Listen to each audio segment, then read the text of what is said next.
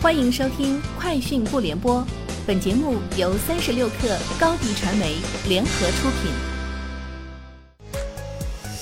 网罗新商业领域全天最热消息，欢迎收听《快讯不联播》。今天是二零二一年十月二十六号。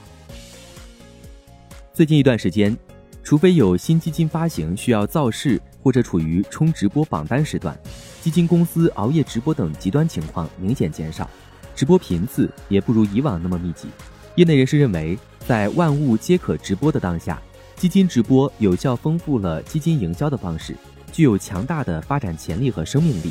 但是，基金公司最后的落脚点还需回归到产品业绩上，只有怀揣初心，才能扬帆远航。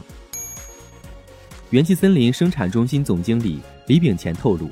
在国际巨头压力下，二零一八年至二零二零年。元气森林曾多次遭遇供应商断供，所以开始自建工厂。截至目前，元气森林五大工厂计划总投资五十五亿元，总占地面积超过一千余亩，全部投产后总产能超过五十亿瓶。目前，元气森林安徽滁州、天津西青和广东肇庆工厂均相继建成投产，平均产品研发周期五点五个月，研发成本同比增加超百分之三百五。据商务部今天的消息，中国二手车出口国别指南二零二一正式发布。指南从国内政策、市场、企业、产品、流程等维度总结梳理了当前我国二手车出口业务发展情况，重点分析了全球二手车出口市场情况及日本、韩国等发达国家二手车出口发展情况及管理经验，选择市场基础条件好。出口潜力大的二十三个国家进行深入研究，涵盖市场、政策、法规、税收、流程等相关信息。三十六氪独家获悉，日前，OPPO 内网发布关于薪酬改革的内部信。内部信称，OPPO 将变革沿用数年的薪酬机制，在员工的薪酬构成中引入绩效股。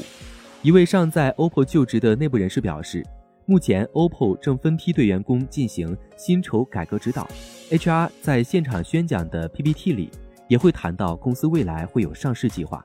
另有多个来自 OPPO 内外的独立信源表明，OPPO 背后的重要操盘者步步高集团董事长段永平已从美国家中回到国内，其回归或与此轮 OPPO 上市有关。近日发布的2021年第三季度中国就业市场景气报告显示。二零二一年三季度 CIER 指数为二点一五，受招聘需求人数降幅小于求职申请人数影响，CIER 指数环比季节性回升，同比显著上升。报告指出，利用季节分解法剔除季节因素影响和不规则波动后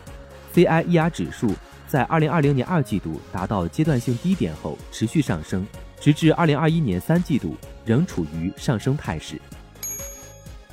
美国迪士尼乐园及加州冒险乐园周一已经提高了大部分单日门票价格，并且进一步提高了高峰日的门票价格。这是迪士尼乐园自2020年2月份提高门票价格以来的首次上涨。迪士尼单日票价的涨幅在百分之三至百分之八不等，标准单日停车费用则上涨百分之二十。Uber 在巴黎推出外卖送货业务，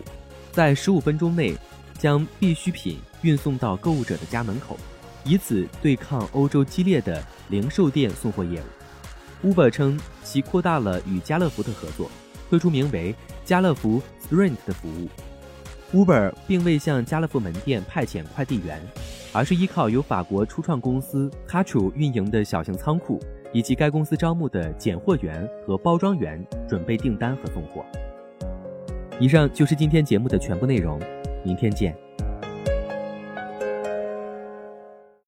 高迪传媒为广大企业提供新媒体短视频代运营服务，商务合作请关注微信公众号“高迪传媒”。